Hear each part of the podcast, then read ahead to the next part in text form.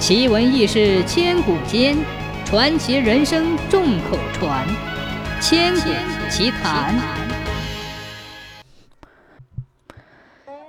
清道光年间，四川有个叫郭鼎的商人，经常到湖南、湖北做生意。郭鼎心地善良，经常济困救贫，长江沿岸没有不知道他的。这年夏天，郭鼎做了一桩大买卖。挣了五千两银子，他怕路上有闪失，就雇了一条大船。薄暮时分，悄悄启程了。上船不久，天上便下起了小雨。郭鼎坐在船舱中，发现有条船不紧不慢地跟在他后面。他心中一沉，坏了，这是让人给盯上了。这时，岸边来了一位少年，喊道：“船家，搭我一程。”船夫看看郭鼎，郭鼎一言不发。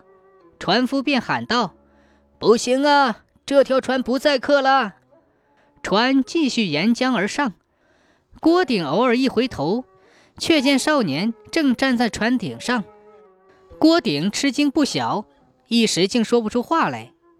少年笑笑说：“前辈、晚辈去蜀中投亲，顺便搭个船，还请前辈见谅。”郭鼎见少年十七八岁，满脸稚气，言谈举止也不像个坏人，只好说：“哦，那就一起走吧。”晚上，少年头枕包裹，睡得很香。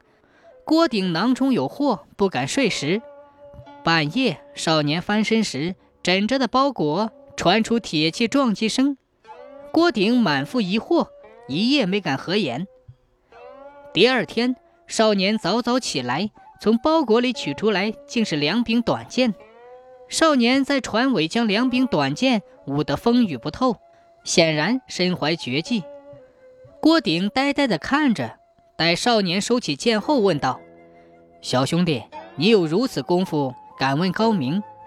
少年微微一笑，说：“ 哼，晚辈哪敢称高明？练练剑，不过防身而已。”郭鼎见少年如此神秘，越发不安，有心逐客，但他已上船一夜了，今日怎么好反悔？只好加倍小心，也把囊中的剑拿出来带在身边，以防不测。少年也见郭鼎拿出剑来，便问道：“前辈也精通剑术？”郭鼎吓唬道：“不瞒小弟，咱走南闯北几十年。”乘车行船全仗着这把剑了，不知多少盗贼侠客全败在我的手下。少年笑了笑说：“一无止境，人外有人，天外有天呐。”郭鼎听了之后，后背凉飕飕的。这天晚上，船停在一个荒凉的码头，江面风平浪静，一轮明月倒映在江中，几点渔火明明灭灭，景色宜人。少年兴致勃勃地对郭鼎说：“前辈，今晚夜色这么好，你我何不小酌一杯，以解寂寞？”郭鼎想了想，也好，就点点头，拿出些干鲜果品、辣熏之味和一瓶小酒，与少年对饮起来。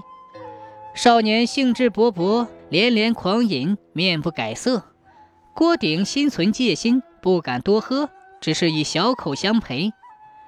少年喝到酒酣耳热之时，对郭鼎说：“前辈慢饮，待晚辈舞剑助兴。”说罢，便取出那双短剑。月色下，这双短剑与晨间又是不同，冷光四射，寒气逼人。少年在甲板上双手持剑，舞得上下翻飞，左盘右旋，开始剑随人身，继而剑人合一，滚若雪团。郭鼎剑术不精，却也稍知道这少年剑术如此精深，难道今夜他项庄舞剑，意在沛公，奔我的银子而来吗？郭鼎刚想退却船舱，少年剑锋一偏，竟逼住郭鼎，让他无可奈何，只得又坐了下来。郭鼎听双剑在耳畔呼呼生风，不由得向岸边看了一眼，以便危急时好寻个退路。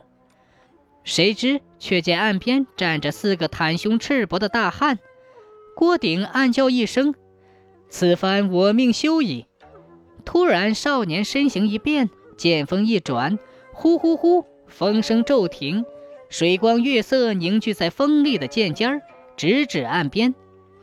剑鸣浮起，增增增有声，凛凛寒气划过空气，竟然岸边四个大汉逼得连连后退，回到上游不远处停靠的一条船上。少年收了剑，两剑合一，向郭鼎施了一礼，微笑着说。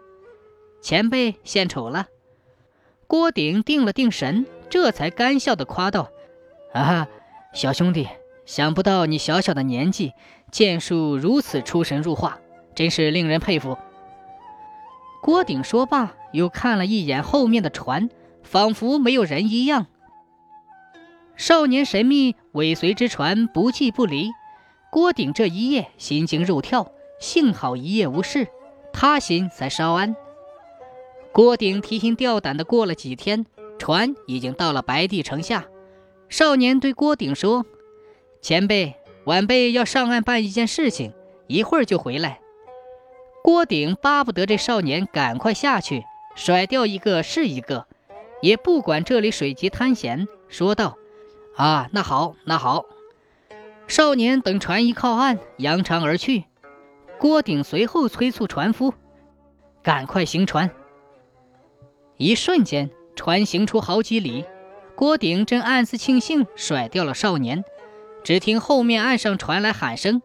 郭鼎心中一惊，回头一看，果然少年已沿岸追来。船夫大声喊道：“不要追了，还是请搭别的船吧。”话音刚落，少年随手扔出一块石头，打起一连串水漂，他竟借着一连串的水漂。眨眼间上了船，郭鼎不由得暗暗叫苦，怕少年怪罪加害于他。谁知少年毫不介意，郭鼎这才长长吁了一口气。几天以后，船到渝州地面，两岸房屋渐多，水面越来越宽，船舶往来也不绝。郭鼎这才松了一口气。再看看后面那艘船，不知何时已经没了影子。当船靠在热闹的码头上时，少年对郭鼎说：“前辈离家已经不远了，地面太平，恕晚辈不再远送，就此告辞了。”说完，背起包裹就要下船。郭鼎这才知道，少年与他同行竟是保驾护航。想想这些天来的怪事，郭鼎一把拽住少年，拿出一锭银子送给他，问道：“小兄弟。”你自称晚辈，可在下从来没有见过你，你究竟是什么人？少年推开银子说：“前辈是家父的救命恩人。”说罢便上了岸，消失在人群中。郭鼎一生救人无数，他实在是想不起少年的父亲是谁。